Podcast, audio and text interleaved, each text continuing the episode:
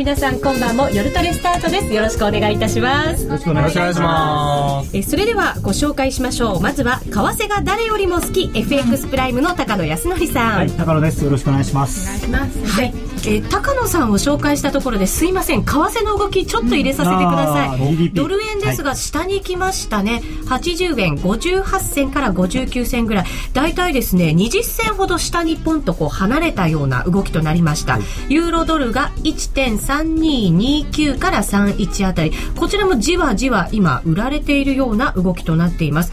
アメリカの GDP が発表された模様です、えー、詳しいニュースが入りましたら、えー、その辺は高野さんそして川島さんに解説をいただこうと思いますが、はい、川島さん、ちょっと弱かったですね。2.2%予想が2.5で、うん、えー、2.2ということで、まあ、弱い数字。多分個人消費はいいですけどね。プラス2.9うん。まあ価格指数は弱いですね。プラス1.5まあ、今全体のその数字を見て、ということで、はい、まあ、株が、えー、一旦反応してますね。株が下がって多分あのニューヨークダウ先物が売られたりしてるんだと思いますね、うん、この、まあ、GDP 素直に悪いんで、はい、0.3%悪いって結構悪いですからね、はい、そうですね。今週はいろんなイベントが続きまして、まあ、今日この GDP ということになりますので、はい、高野さんにはたっぷり解説をいただかないといけません。はい、はい、よろしくお願いいたします、お願いします、その高野さんはお医者さん役。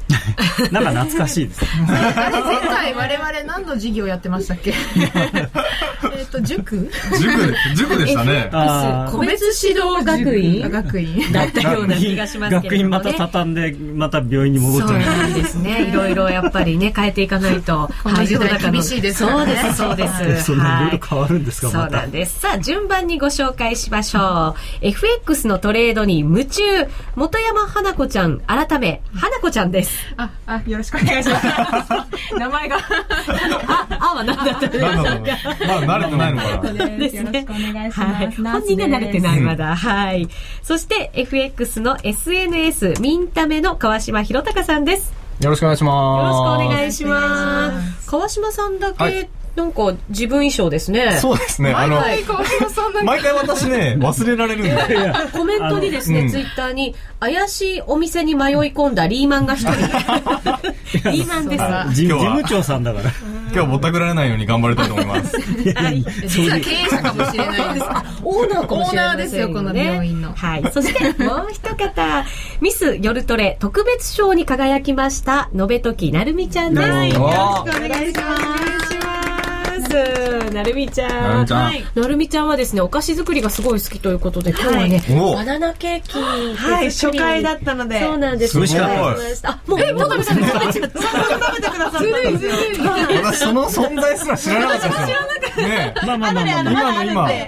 準備してあるんで。まあまあまあ、あの、僕のために作ってきてる。余ったからあげるって。そういうことにしておきます。ありますよ、ちゃんと。高野さん、そういうことです。はい。えさて、ドル円ですが、現在は80円50、49銭から50銭ね、落ちてますよね。そしてユーロドルが1.3243から45ぐらいということになっています。こちらじわじわ買われてますね。一旦下に行ったんですけど、ユーロ今度買われてきてるという動き。ということですね、単純に。安値切ってね、切ってますよね。はい。えー、こんな解説も入れながら、新企画、FX ナイトホスピタルをお送りしていきます。また、カタカナの多い名前、ね、本当そうなんですよね。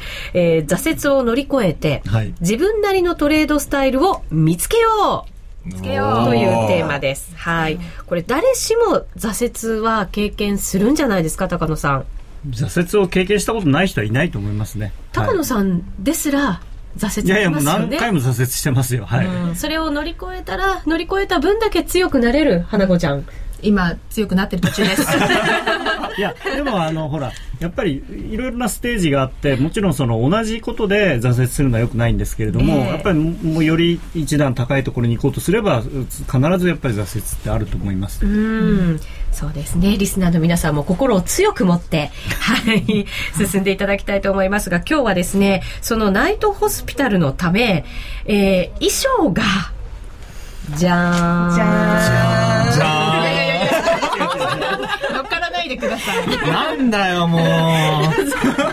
実は1年前に来てたんですよね。そうなんです。1年前に来てたものを掘り起こしてきまして。これはおニューです。そうです。そうなんですか？高野先生のはですね、サインをしてリスナープレゼントしちゃったんですよね。クリスマスの時にリスナーの方にプレゼントしました。うん。意味わかんない。そう。高野さんの白衣と、なるみちゃんのナース服は新調しました。はいかわいピンクのラインが入ってる。すそうですね私たちとちょっと違うんですよ。はい。旧旧式えー、かわいい。旧式でい一応設定があるんですね。私たちはナースです。お花子ちゃんと私はナース。あ、花子ちゃんはナースで私が不調だ。ちょっとさ、大丈夫です。大丈夫ですよ。ねはいそして、なるみちゃんは受付役。はい受付役。だからね、ちょっと違うんです、衣装が。そうかうん。ね、かそんな設定でお送りしていきたいと思います。えーリスナーの方からもですね、たくさんコメントいただいています。えーまさに今、挫折中というね、ちょっと今口が回らなかったあ、そういうあれじゃなかったんだ。そういうあれじゃなかった。ちゃんと漢字で素敵に書いてくださってるんですが。なっちゃそれなっちゃったのねえーえー読めなかった。今日あの、リスナーの方は患者さんってことでいいんですよね。そうですね。はい。だから着替えなくていいんですよ。そうなんですね。そうです、そうです。皆さんも迷い込んじゃったリーマン役でいいと思いますね。はい。えーゆきおさんから、この病院に入院したい。でも、たっぷり稼がないと退院させてくれる。お待ちしてます。そ うですね。えーそしてですね、あ、学院破綻といただきました。うんちょっと。えー、えーとですね、あ、MR の方ですかっていうのもありますよ。はいそうですねんそれかっこよくていいかもしれませんね。医療機器メーカーの営業マン役。ぽいはい。えーチャートもナースも気になる。給 うん。ね、いろんなコメントをたくさんいただいております。はい。こんな装いで今日は進めていきたいと思います。皆さんからのコメントもたっぷりお待ちしていますのでご協力ください。えーもちろん FX プライムのプライムチャレンジをもっと楽しむためのコーナーもあります。えー、ツイッター番組ブログで、えーいただいた、えー意見、そして、えー質問などは随時番組の中で取り上げさせていただきます。うわ、踏まれた。鎮痛剤くださいといただきました。くださいはそのままくださいで書いてありましたからね。今噛んだわけではございません。はい。さあ、えー今日はですね、えー実際に挫折してしまった一般トレーダーの方をスタジオにお招きしまして診察をしていきたいと思います。えーそれでは、ここからその患者さんの登場です。はい。早速呼んでもよろしいですか、院長。はい。はい。患者さんどうぞ。また患者さんも。患者さん拍手で迎え入れるってどういうことなんですかされるすごい。おかしい。かな。まあまあまあ、あの、病院もね。よろしくお願い。します。ます。えー実はですね、患者さんも可愛い。んですよ。ねえ。ねえちゃんと見えますか高野さんちょっと引き気味で。そうですね。患者さん見えないんで。はい、患者さんを見せてあげてください。なんとですね、花子ちゃんのお友達のノーディーさんです。ノーディーですよろしくお願い。よろしくお願いします一緒にテレビの、テレビの番組。テレビ番組をあの一緒にやってて、ええ。それが2年ぐらい前でそれ以来結構仲良く、う。ん。今でも。噂の。ノーディーさん。噂の、どこで噂になってたんですかね？花子ちゃんのブログでは結構登場したりするんでしょ？そうそうそう。なんご飯一緒に食べてるよね。中野さんがよく知ってるんですよね。高野さんよく見てますからね、ブログをね。一応あのメンバーのブログは全部チェックしないはい。えー、ツイッターにお注射したいって、そんなコメントもありますけれども。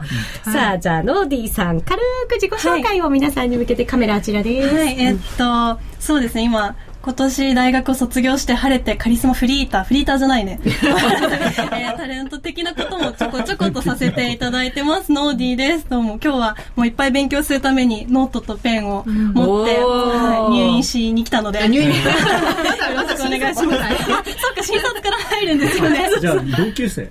そうです、同い年しかもね、昨日仕事一緒だったんで。もうここはアットホームな感じで。うんよかったよかったねえ、そうなんですよ。花子ちゃんはだからノーディーさんのことをよくご存知ですよね。軽く紹介を。軽く、えっと、ノーディーって名前本名なんだよね。あ、そうなんです。本名なんです。うんノーディーっていうのが。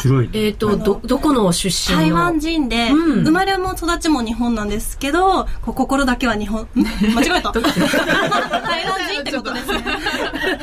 そう、それで妹が、ヨーディー？っていう名前で、はい、ヨーディーって言います。弟が、と、ムーディーっていう。ムーディー。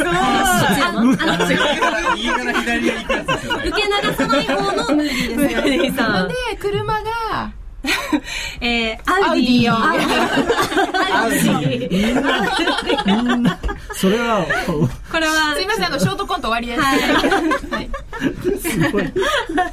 面白いですよ、ね。お決まりなんで、二人が。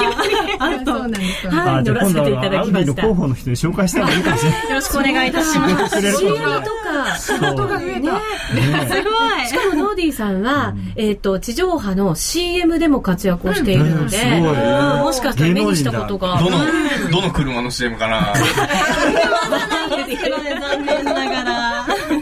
よろしくお願いします。今日ははい、気づいた方はぜひツイッターにお寄せください。よろしくお願いいたします。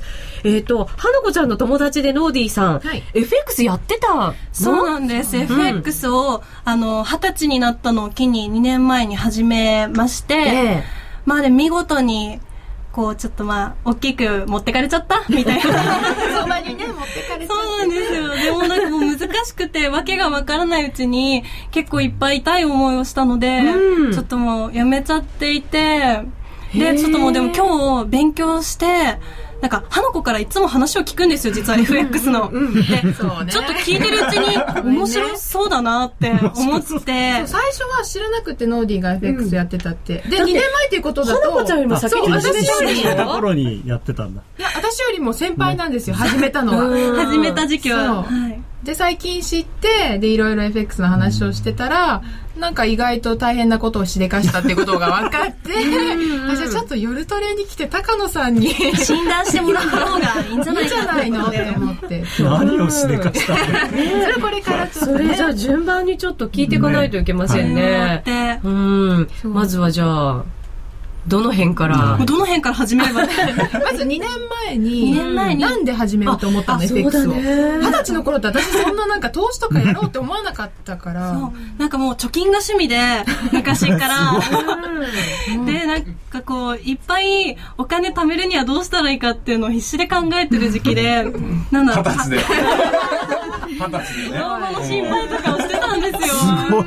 意外としっかりしてるんですそうそういうところだけは。でも、それで、なんか株を最初始めたんですよ。うんで、株って、あの、現現金っていうか、そのままの値でやってたんで、こう、正直な話、動くのがすごいゆっくりじゃないですか。うんで、そこで、なんかこう、手軽に始められて、レバレッジという噂の、ちゃんとあるから。よかったよかったです。そう、レバレッジが効くから、もっと早く稼げるんじゃないかっていうので、FX にこう飛びついたんですよ。まあでも、早く稼げるってことは早く失うみたいなところもあるんですかね。その後で気がついた。それは、が終わってから気づきました。で、その始めるときに、なんか勉強とかはしたの？本読んだりとか。まあ、なんかもう一応ネット世代の申し子的な感じなんで、ネットでもカタカタカタカタいっぱい調べて、うん。なんかあの、ろうそく線の読み方とか、トンボが飛ぶとか飛ばないとか、そうなんか、あの、基本的なこと分かんなくても、たまにマニアックなこと分かって。そうそうそう、なんか、変なところだけ知ってるらしいんですけど、でそういう、なんかよくわかんない状態で、とりあえず買ってみよう、売ってみようみたいなので、始めちゃったんですよね。そう。なんかそう、ん、それは何どのぐらいの金額っていうか金額は1000 1000ドルとか1万ドルとか10万ドルとか。そうですね、まああの、あの、1枚2枚って1万通貨ぐらいでしたね。うん。それが、まあ、ちょっと前みたいな。10枚、10枚とか。え、最初から、いきなり10枚とか？いや、最初はなんか1枚ずつで、なんかちょっとずつ上がったりとうんか下がったりするのとかを見てるのがもう楽しくて、おー似てる似てるあの人と。さすが友あの達人と似てる。ルイは友をなんとかみたいな感じで、すごい上がったり下がったりっていうのを見てて。楽しいよねそうで、多分最初の1日くらいで、こう、その日は1日パソコンにつきっきりだったんですよ。そしたら、こうなんか、日本円でいうところの1万円とか、それくらいの額がプラスで、なんか、1日で。1日で、これすごいんじゃないかって。ね、二十歳で1日1万はね。あーいいよね大きいバイトで、大きいバイトで。それでもっとじゃあいっぱいやっちゃえ。ちょっと大きめにやったらできるんじゃないみたいな感じで思ったのが今思えばねちょっと違ったんですかね先生。まあいきなり増やしちゃうっていうのはね。あまずい、うん、やっぱりだんだん徐々にやっていかないと何でもほらあのね、ダンベルとかでも1キロ持ってたからじゃあ10キロ持ってみようって言ったらやっぱ怪我するのと一緒で。すすごいわかりやすいみたいな。そんなあ私いきなり10キロのダンベル持とうとしたんですね。それは大怪我しますねもう。通貨ペアとはどんなのをやってたんですか、は最初はなんかドルとか普通のの、ドル円？ドル円。そうですねドル円のこうスタンダードなのかなみたいな。一番上に出るみたいなところでやってたんですけどもう通貨ペアとかあんまり気にせず なんかこれいっぱい動いてるんじゃないみたいなチャートを見てそうなんです。すごい動いてるのチャートでこうなんかこれ動いてるしなんかちょっとむあっち向かってるこっち向かってるみたいなのでとりあえず買ったり売ったりとか、うん、なんかもうある意味宝くじみたいなやり方をまあ正直そんな感じですね、最初ドル円。ドル円とか、でも全部結構全部幅広くやってみたポンポンド基本は全部大円みたいな感じで、うん、ポンドとかニュージーランド とかいろいろやりましたね、いろいろやってみるっていうのもさっきのねあのエミリーちゃんと同じ悪いことじゃないと思うし、うん、最初はなんとなくやるっていうのはまああのしょうがないというかそそういうもんだと思うんですけど、そこでできればねちょっとこうその1枚2枚で失敗をして、うん、あこれはまずいなって思ってもらえればよかったんだけど。なんか動きが結局よく分からなくてなんかこう下がってても、うん、もしかしたらこのままいい方向に向かうんじゃないかみたいな感じで、うん、なかなか売れなくて、とか損切りができなくて。なん。かどういうタイミングで切ったらいいとかある、ね、まああるんですけどそれ 多分。メモしていいですか？多分ねほとんどの多分その一人で為替、うん、まあ普通あんまり友達がやってるとかっていうのは友達とそういうの喋らないだろうから、うん、ないと思うんですよね。だから結構その状態で始めちゃうのはやっぱり難しいですよね、まあ、本とかあのネットの情報、まあ、ネットの情報は特にその系統立ててなくてなんかこう断片的に載ってるものが多いんで、まあ、花子ちゃんは最初本を読んでたんだと思うんだけどで、ね,、できればまあ本の方がまあ一冊あのどんな本でもいいからまずまずそれを読んでみてで分かんないところをネットでもっと調べるとかであとはその FX の会社のやってるセミナーに出てみるとかセミナーを聞いてみるとか。ああありました。なんか、セミナーやってますみたいな、でも行かなかった。行かなかったですね。そういう痛いとこ突っ込まれるんだなあの一番いいのは本当会場のセミナー、ね、あのうちがやってるような会場のセミナーに行くとあの直接いろいろ質問ができたりとか、そのあとはそのまあ、やってるあの実際に取引をしてる人と知り合う機会がそういうところだとあるんで、うん、そうするとなんかあの先輩みたいな人があそれ僕もやったんだよって言って教えてくれることもあるし。なるほど、まあ、あとはなんていうのかなあの SNS、うん、あのミンタメなんかだとその いや多分ねノーディーさんがちゃんと自分のアカウント作って、はい、写真バーンって出していやもうこんなんで困ってますって言ったらもうあっという間にコメントの山になるね。本当ですか？ミンタミンタメですか？ちょっとメモメ。モメモメモミンタメ検索してはいミンタメで検索。ツイッターでもねい。ただいてますよ。まずはデモトレとミンタメのシミュレーションがおすすめ。ありがとうございます。ミンタメ。確かにデモトレードはやらなかった最初。やらな、いきなりお金入れて？いや、嘘です。デモトレードも、まあなぜか並行してやってました。並行したはい。多分もう本当に、多分勉強するためとかじゃなくて、デモトレードだと、なんか仮想通貨がいっぱいあって、楽しいみたいな。ゲームだね。そうです。もう今思えばあれがまずかった。やっぱりそのデモトレードを真剣にやるっていうのはすごい大事だと思う。あの、やっぱりいきなりや、まあ、その1000通貨ぐらいで、例えばちょっとどんな感じなものなのかわからなかったらまずやってみて、ああ、こんな風に儲かったり、こんな風に損したりするんだって言って、分かった時点で、まあ、その、ちょっとね、多分皆さん最初に大きな損をどっかでやっちゃうので、そこで、あこれこのままやってたら大変なことになるなって言って、まあ、多分やめちゃったんでしょうけどやめちゃわないで、じゃそのデモトレードでちょっといろいろやってみようっていうふうに、ね、勉強し直して。でデモトレードだと最初に500万円とか入ってるんだけどそれが500万円だと思わないでそのうちの例えば自分だったら30万円ぐらいだったら使えるかなっていう30万円そのうちの30万円だけ本当に自分のお金だと思ってやってみるっていう。なるほど、うんそうなんかじゃあでも結構皆さん一回大きい損とか経験するものなんですか、いや多分あのまあ本当はしないしなければ一番いいんだけどでもねあの失恋と大損はやっぱり生きてるからぎりはつきものな。んか格言が出ましたメ モの前に実はなんかその時私そこからフェードアウトしたんじゃなくて、うんそこから結構また、やるぞちょっとやるぞじゃなくて、もう怖かったんですよ。いっぱい大きく動かすのが。うん、で、そこでなんか、スワップというものに、それが、やっちまったかいいいい流れだね。えっと、それはいい間違いの流れというか。だそうです、皆さん。スワップっていうのは、あの、確かに、あの、はい、一一晩経てば何十円何百円入るっていうので、うん。それが魅力的だという部分もあるし、えー、かつて我々の業界 FX の業界自体がそういうものをこうすごくお得ですよっていう形で売っていた時期もあったんだけれども、えー、元ディーラーの立場から言わせてもらうと、はい、スワップ狙いでポジションを取って儲かった人見たことない。でまあでも儲かった人いるんですよ。実際それでね、はいはい、何億円も何十億も儲かって何脱税した女性の方とかもいらっしゃったけれどもそれはあの長い目で見るとちょっとあの多分続かない。で所詮スワップはまあ特に今だったらもう本当に 0. 何ポイントとかでその値幅に比べたらもう本当に無視できるぐらいのちっちゃい金額なんで1年経てばこんなになりなるじゃないっていうふうに多分スワッパーの人はおっしゃるんだけれどもでも1年あったらもっとその何十倍も動きますから為替。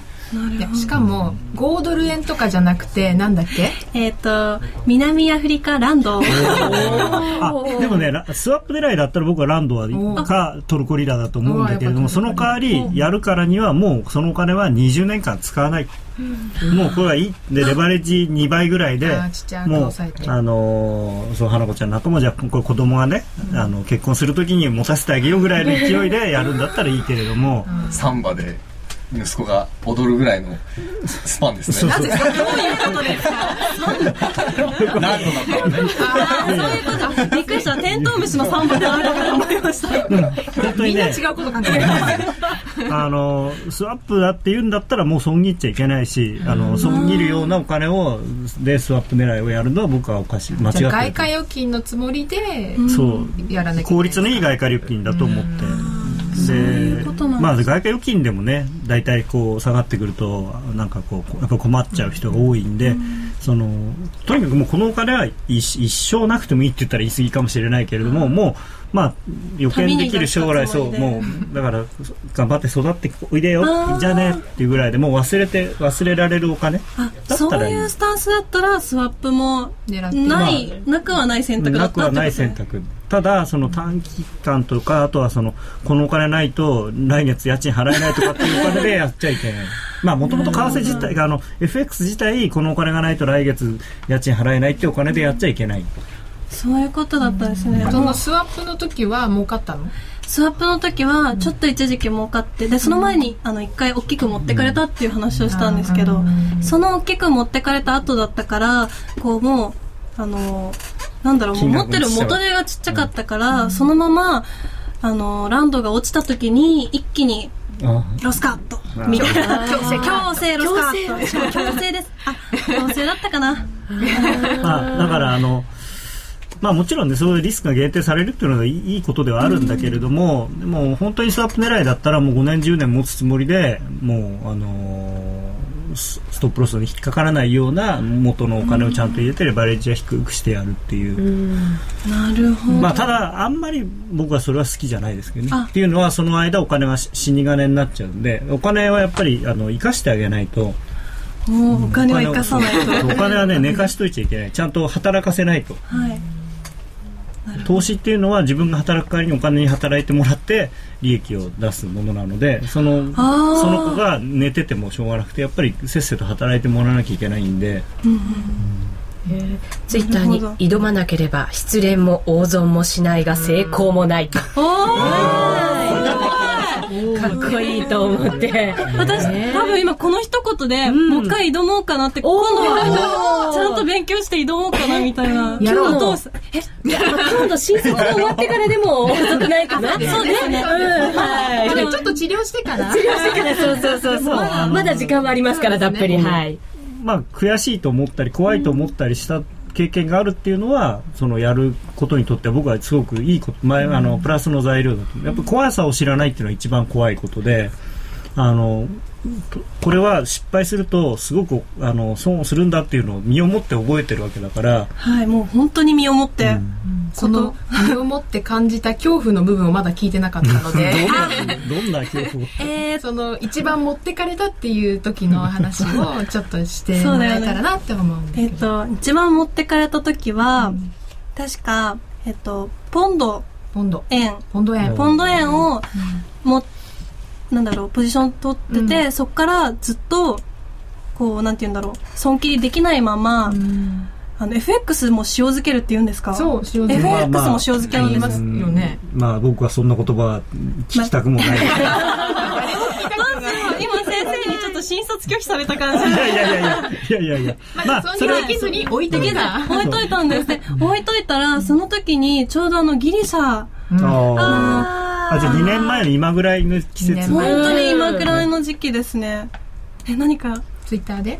ツイッターで？怒られてますか私？これ違いますね。もしや一昨年のゴールデンウィークではないですもんね。ね。2年前ですからね。えだから一昨年一昨年。前。一昨年。そうですね。その頃でしょ。まだ1年前もやってたんだ違う違う一昨年あ一昨年一昨年 ちょっと副長さんしっかり。大丈夫ですか？大丈夫ですね大丈夫大丈夫。はい。ボンってねあの？ちょっとなんか 前後不覚に陥ってしまうもう私の話も飛びすぎてるからこんな大丈夫です大丈夫そうなんです。ちょうどその頃だったかなデフォルトのニュースが出た時だよね、多分そういうでそういう時に為替がいっぱい動くっていうのをその時は知らなかったのでもうなんか持ってればどっちかに行くだろう、どっちかに行くだろうっていうかいつかは上がるだろうみたいな感じで思ってたらもう多分一晩多分本当に深夜とかの話だったと思うんですよ、その時、まあ夜ですからね。大体材料が出るのは。まあパッと気づいたら強制ロスカット。そのニュースはどうやって知ったの？ニュースはなんかあのやってた FX のところの、うんなんていうんだっけ？この辺かなみたいな。情報サービス情報サービスがあってあじゃヘッドラインニュースみたいなの読んで、はい、まあそれはでももう多分ロスカットが終わった後にへえそんなことがあったんだ。された後に原因を知ったのね。そうなんです、朝だよね。懐かしい例としても140そうですね。気づいたのは朝。朝。そう。えもうこんなに動いて もう意味がでもこの時その逆を言えばあの逆の注文を出してればそれぐらい増えたってことなんです。なんかまあそうですよね。あ 怖い。怖い、まあ、怖いですね。この日はでも楽しかったですね高野さん。楽しかった。この日私本当寝てないですね。えー、何やってたんですか？トレードしてそれはトレードですなんで俺テレビ見てなきゃいけないんだ楽しかったな、みたいな。えー、すごい。まあ、しっとりしてたんですか、この。これクイック入金してました、ずっと。じゃあ、よかった方で。いや、悪かった方。悪かった方。本当に、1秒、あの、1分間で本当50ピップスバンバン動いてますよね。もう、ものすごかったみたいです。次の日に、まあ、チャート、その時もあんまり見れなかったんですけど、見てたら、あれこれすごいことになってるんじゃない？みたいな。あの大事なのはその入り口と出口とやっぱ方向、まあ、当たり前の話なんですけどこういう大きく動いてる時は本当にうまく入れれば本当にもうみるみるうちに儲かるしだからまあ別にそれでうまくいかなかったらもうさっさとやめちゃえばいいんですよね。だからそのさっさとやめるっていう勇気がちょっと足りなかった。その自分の間違いを認める勇気。自分のあのこううん、だってあの下がってるのに買ってたわけだからそれをやめる勇気があればそんなにその強制までいかなくてその手前でやめられた。そうですよね。なんかやめとけば寝る前にやめとけば朝は大丈夫だったってことですもんね。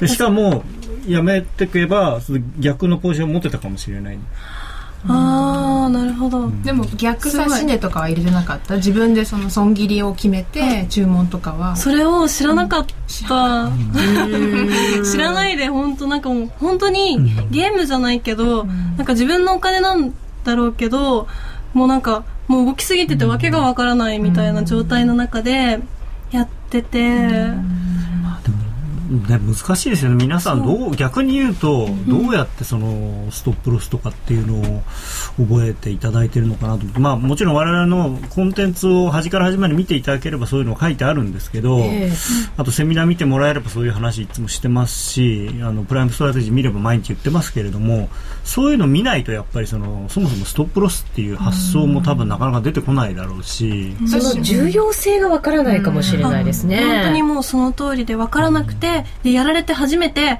あもしかしてこういうのを入れとけば大丈夫だったのかな、みたいな。なんかもうでも始めるときに決めといた方がいいんですかね。もちろんあのポジションを取るとき、まあ、あの花子ちゃんなんかにはもういつも言ってるんで、はい、多分もう覚えてると思うんだけれどもポジションを作るときにはどこでポジションを作るのかどこまで来たらやめるのかどこまで来たら理由のかっていうのを3点セットで決めてくださいって最初に。あそれあの花子にすごい怒られたんですよ。なんで損切り決めてなかったのって。ただあのただすごい残念なことにそのストップロスを決めてからポジションを取るっていう人はねまだ少ないと思います、うん、でも私はこの夜トレに1年ちょっと前から出させてもらって、もう皆さんが損切りは絶対大事だっていうのを、だって毎回出てくるもんね話にね。叩き込まれたからできると思うんですけど。それでも今でもあのネットの情報とか、それから、まあ、セミナーなんかでもストップロスなんか入れるから悪いんだっていうことを言う人いるんですよ、うん、もちろんねその後戻るってこともあるわけですけど、うん、でもそれはもう運を手に任せるようなことになっちゃうんで、はい、なるほど、うん、一旦切ってからまた出直すっていうチャンスがそこに生まれるんですよね切ることによって。さっき超いいことをノーディーさん言ってたのは、はい。あのドーンとやられちゃったからもう元がすごいちっちゃくなっちゃっててって。だからもうそんなにちっちゃくなる前にあのやめてればまた同じぐらいの大きさでも取引できるし取り返すのも簡単なんだけれど1回大きく損しちゃうともうそれを取り返すって大変なこと。例えばあの50万円で始めて40万円やられちゃったらそれ元に戻すだけで5倍にしなきゃいけないんだから。ああ本当だ、うんそれはすごい大変。それがだから5万円でやめてれば45万円を5万円50万に戻すなんていうのはまあ割とねそんなに大変じゃない。そういうことなんですね、うん、本当勉強になります。もだけど資金管理とかの知識もやっぱり勉強しないと分かんないからそういうのは事前にやっぱ勉強が必要ですよね。そうですね。あのそれをもっと本当は FX の会社も言わなきゃいけないんで、ちゃんと勉強してからやりましょうねって。はい。さてここで、えー、他の患者さんからもお質問が入ってきておりますので、ね、はい受付るみちゃんお願いします。はい、あのそちらの病院へどうすれば入院できますか？えっとため息反応のラジオ日経に、はい、そう希望されてる方がいますね。嫁に損切りされそうですとおっしゃってますが。いやいやいや笑っちゃいけない。笑っちゃいけない。あれですねあの。ラジオ日経の夜トレのイベントを多分また、うん、あの近い将来ややれると思いますので、うん、ぜひそれに来ていただければ、まあ、あのこの格好はしてないかもしれませんけど またもらえるかもしれない。あの、ね、そういうご質問とかも。そうですね、はい、私もそれ参加し本当に？していいですかね？それはぜひぜひ。どちらかというとお手伝い。ノーディーと逆にセミナーとかなかなか行く気にならないんだよなって声が患者さんから寄せられてました、でも今オンラインセミナーも多いですよね。そうですね。実際に行かなくても。行かなくうん、セミナー聞かなくてもうまくいってらっしゃる方は別に見てくださらなくてもいいと思うんですけれども、やはり基本的なことをあのよく僕セミナーをやっていてあのなんていうのかなもっともっとその上級者向けのやつやれとかって言われることもよくあるんですけれども、あの、あんまり上級者とか初心者とかって多分ないと思うんですよ。本当の初心者の方で、まず FX って何なのっていうとこから始める場合は別として、あの、多分プロのディーラーでも、えー、まあ、初めて半年の人でも、初めて2年の花子ちゃんでも、大事なところって同じところはどうやってその資金を管理するかとかどうやってストップロスを決めるかとかでその後の細かい例えばそのチャートをどういうふうに使うかとかっていうところはちょっとその中級状況あるとは思いますけれどもでもあのー、多分内田さんとか花子ちゃんとかでよく分かってると思うんですけどこの番組に来る大体そのプロの人でそんなにねややこしいチャート使ってる人多分いないですよ。みんなシンプルですよね。そうあの逆にあの個人投資家さんの方がものすごいそんなどうやって見るの？っていうような なんか複雑なチャートをもう3つも4つもやってなんか多分普通のディーラーだと移動平均と一目均衡と、まあ MACD とボリンジャーバンドとって、まあ、そういう本当誰でも知ってるようなものしか使ってないんですけどそれで十分なんですよね。だから、うん、そのどう使うかが大事なんであって何を使うかが大事なんじゃないんですよね。そうなんですね。あ、あともう一つですね。今日は適当に見ようかと思っていたけど、とてもためになる話をしていると。その前置きが面白いけど、なんで適当に見ようと思ってるんですか大体いつも適当ですからね。今日は高野さんがあれですからね、美女だからちょっと真面目に答えて、そうなんですよ。熱く語ってくれてますよね。少しかっこよく見せよう感があります、ね。でも、はるかさん曰く、私のやってることがもう初心者の人が間違うところのポイント全部押さえてるらしいんで。まあまあ、あの、そう言ってる花子ちゃんも同じことしてます。ああ、そうなんです同じ道を通ってきましたね。まあそこまで強烈に、そう、強烈にやられてないだけで。はい。さあ、この辺りで一旦区切りとさせていただきまして、また後半戦でも診断いただきます。よろしくお願いいたします。名前えー、ここでお知らせです。FX 取引なら伊藤忠グループの FX プライム。FX プライムではただいま新感覚のキャッシュバックキャンペーン、プライムチャレンジを実施中。毎週 FX プライムが指定する取扱商品、通貨ペアを1回でもお取引いただくと、キャッシュバックのチャンスが発生する抽選ゲームに参加できます。ゲームではフラッシュで可愛いプライヌくんが映り、当選した場合はその後キャッシュバックの額が表示されます。ちなみに、プライヌくんのフラッシュですがとても可愛いレアバージョンの種類もあるそうです。ぜひぜひ毎週トレードしてチャレンジしてください。なお、次回の対象通貨ペアは全通貨です。こういうことあるんですね。ねなんかもう何でもいいぞみたいな。ぜひチャレンジしていただきたいと思います。はい、まずは FX プライムで講座を開設し、プライムチャレンジででワクワク感をお楽しみください。講座解説はラジオ日経の夜トレ番組ホームページなどに貼られているバナーをクリック、もしくは FX プライムと検索してください。FX プライム株式会社は関東財務局長金賞第259号の金融商品取引業者です。外国為替保証金取引は元本あるいは利益を保証した金融商品ではありません。為替変動、金利変動などのリスクにより投資金額以上の損失が生じる恐れがあります。投資及び売買に関するすべての決定は契約締結前交付書面をよくご理解いただいた上で利用者ご自身の判断でなさいますようお願いいたします。ミリオンヒット東京の陰に隠された若者たちの喜びと葛藤。名曲を生み出したマイペースのメンバーが語る昭和のあの時。そして50代にして活動を再開する思いとは。ラジオ日経の新刊名曲東京を生んだ男たち。マイペースな奴らはスタジオライブ3曲も収録してただいま発売中。税込3150円。お申し込みお問い合わせは03-3583-8300ラジオ日経事業部。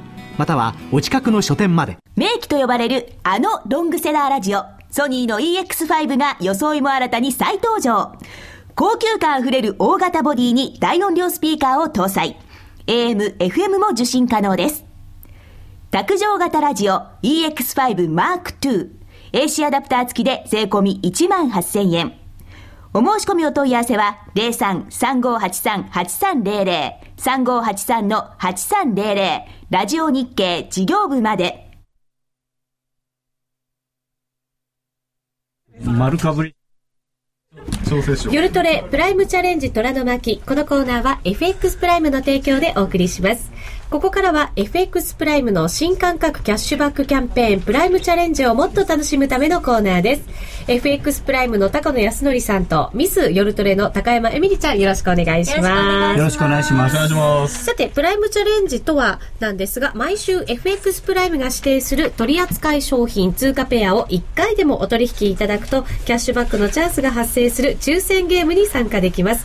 ちなみに、来週のプライムチャレンジの対象商品は、選べる外貨、通貨ペアは先ほどもお伝えした通り全通貨ということになります、はい、高野さんまずは今週の動きですがいろんなイベントありました今週楽しかったですね。楽しかったですか？はい、なか。はい。はい、あの、まあ、ずっとみんなが待っていた、その日銀の金融政策決定会合と、まあ、その前に、えー、前座の FOMC があったんで、はい、はい、まあ、たまには日本人としてはね、そうですね。前座ってすごいですね。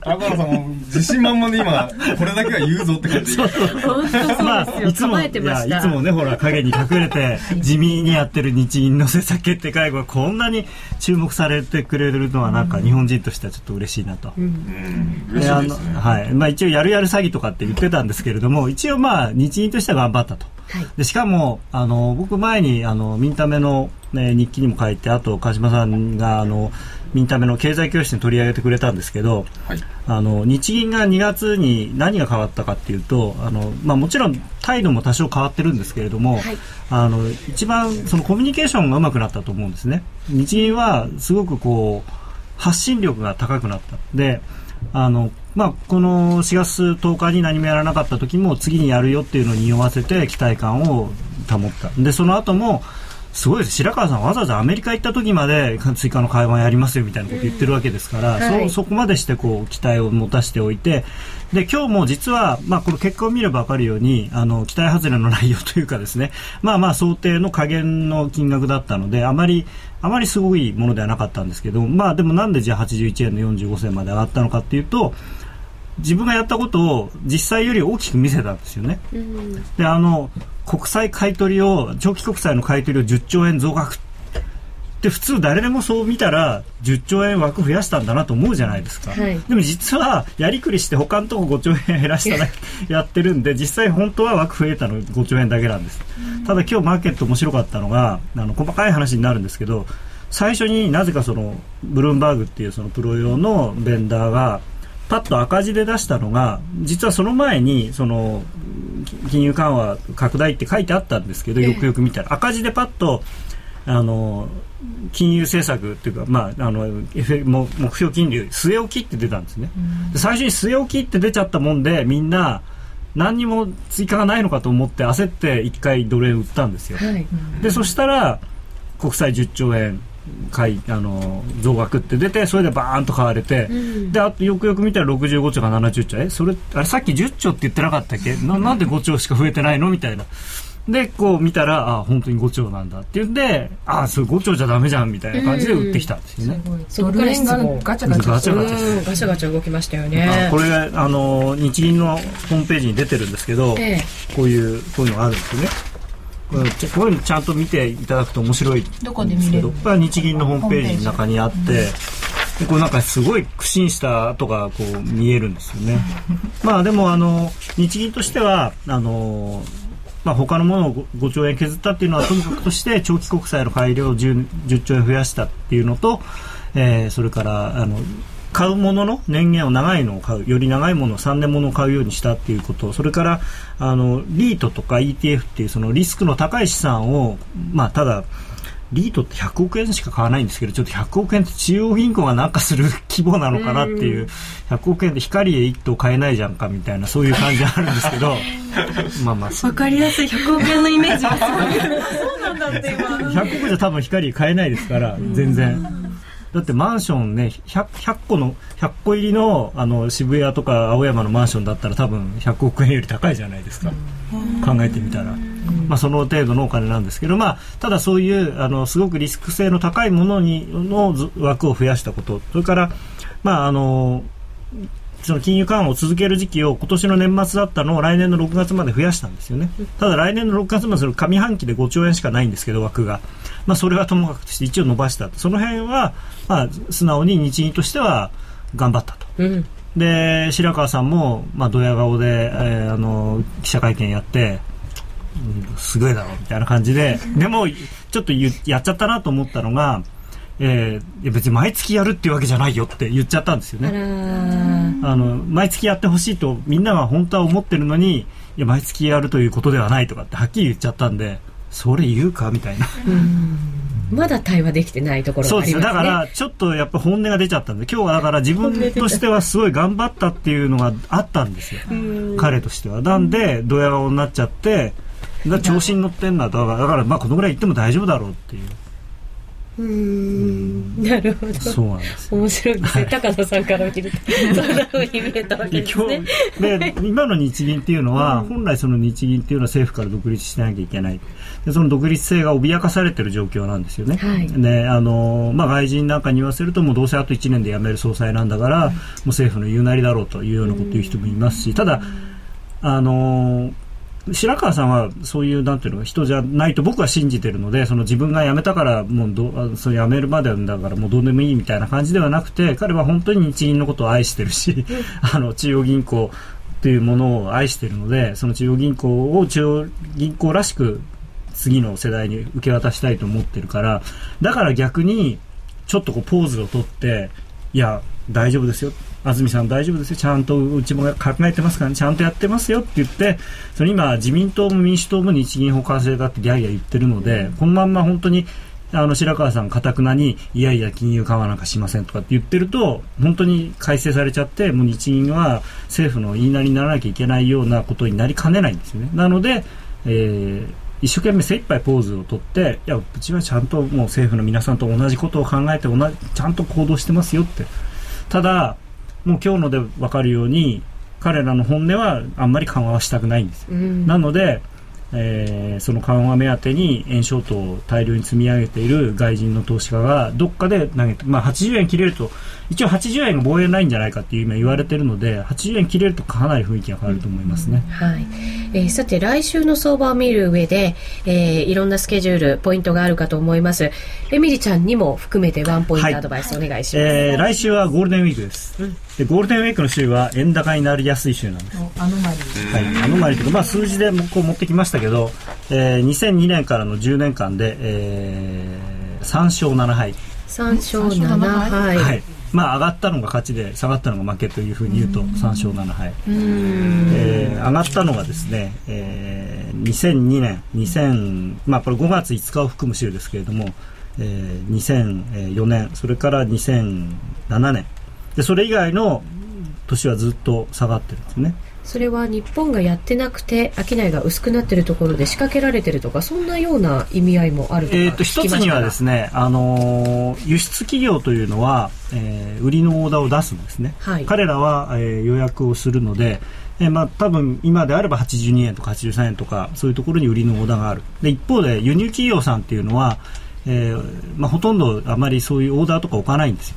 どちらかというと、あの中根、まあ、東京の工事中根っていうのがありますけどそれで買うことが多いので、はい、あのオーダーブック見ると上上上の方に売りのオーダーがバーッとあるのに下はスカスカっていう状況に普通なるんですね、うん、でそうなると投機筋はどっちやりやすいかというと、まあ、売り売った方がやりやすいっていうのが一つと、うんまあ、あとは、ここ2年間はさっきの話でその欧州のソブリンリスク問題がこの季節になると出てきててで、まあ、今回でいうと、まあ、スペインの格下げとかですね、うん、いうことが出てきてるんで、まあ、同じようなことで円高になりやすいのかなと。うん、はい、エミリちゃん、はい眉が。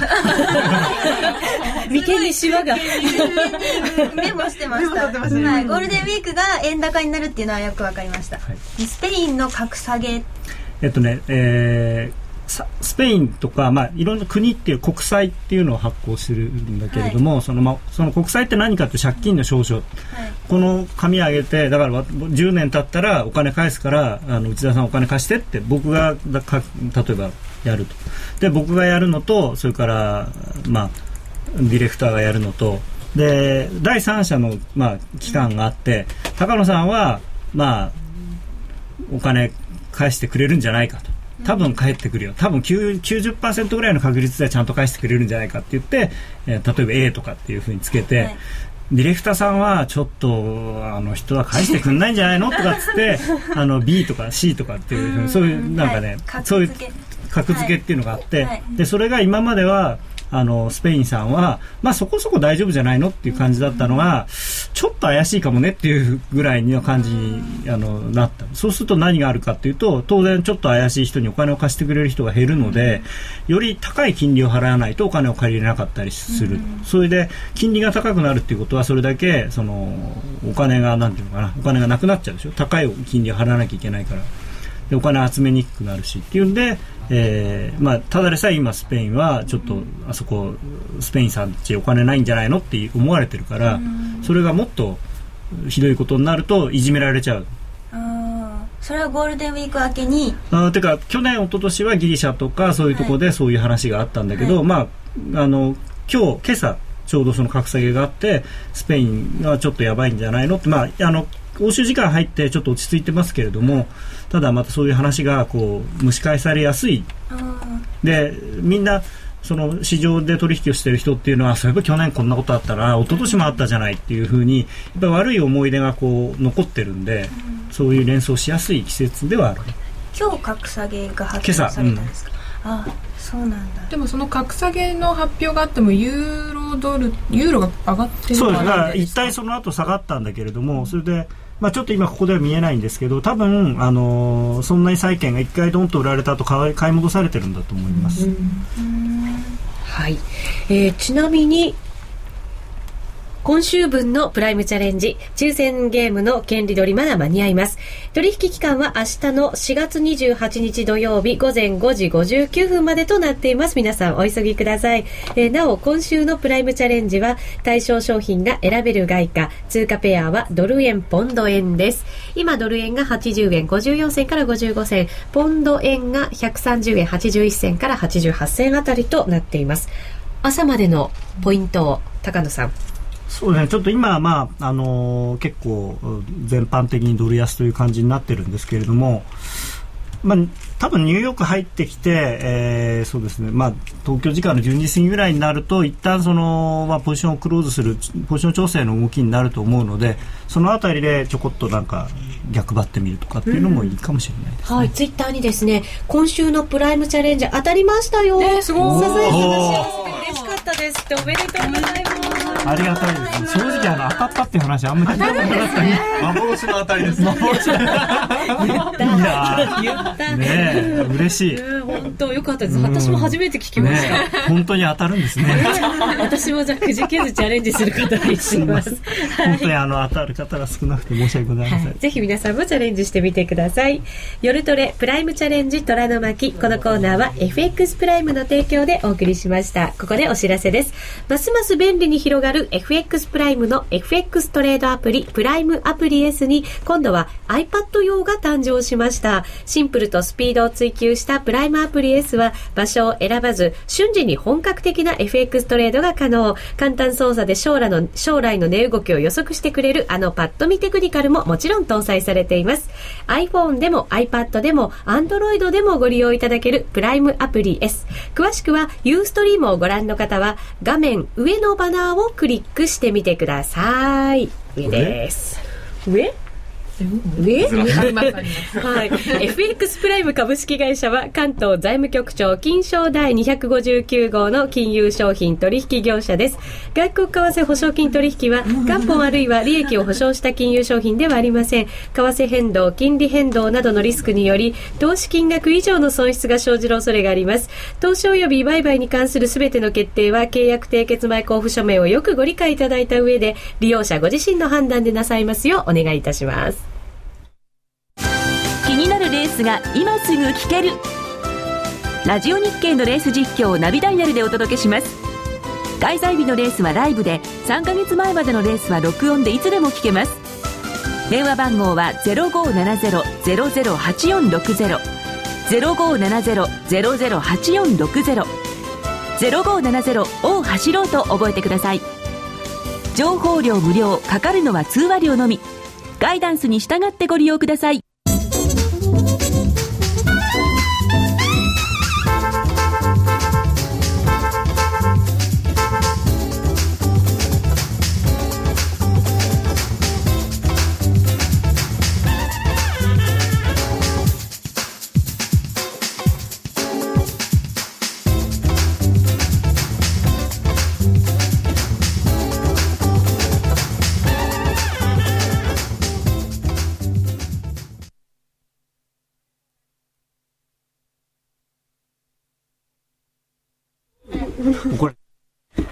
さて、ここからは後半戦です。お送りしていきましょう。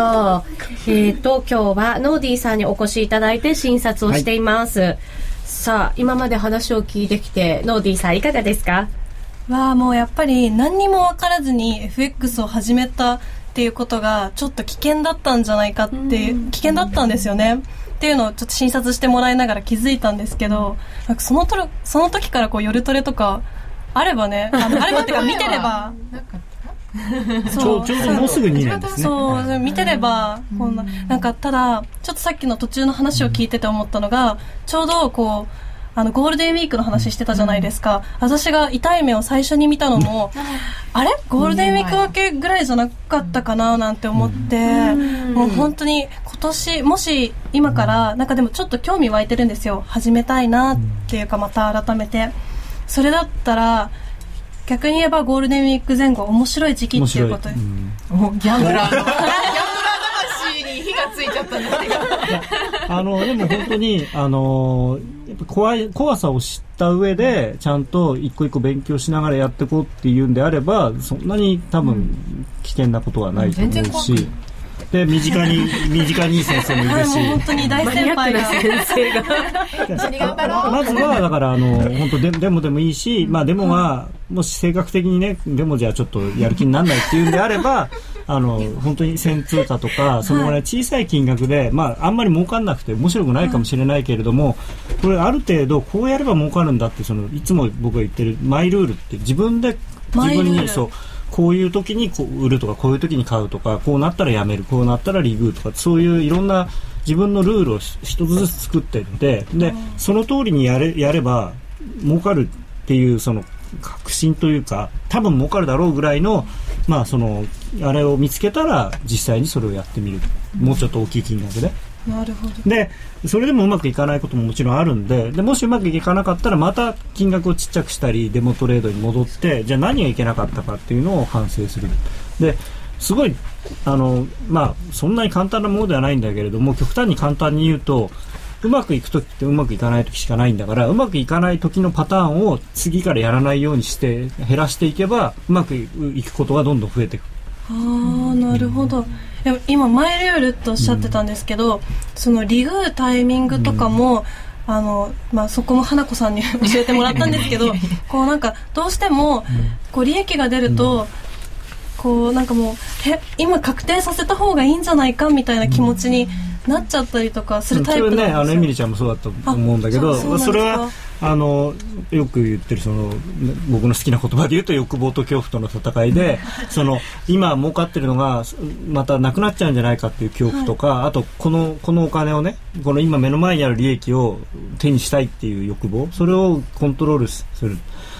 その目の前にある小銭を拾ってるといくらやっても貯めてもなかなかお金たまんなくてででもやっぱりこうトレードをやってる限りはリスクが必ずあるのでいくらストップロスを入れててもやっぱりそれなりの金額はストップロスがつけば損をしてしまうから、うん、その小銭一生懸命貯めててもすぐそれで千円札とかをなまあ、1万円札をなくすのはなくしあのやめてもでも千円札ぐらいはなくしちゃうから。だからそこのバランスをねうまく取らないと。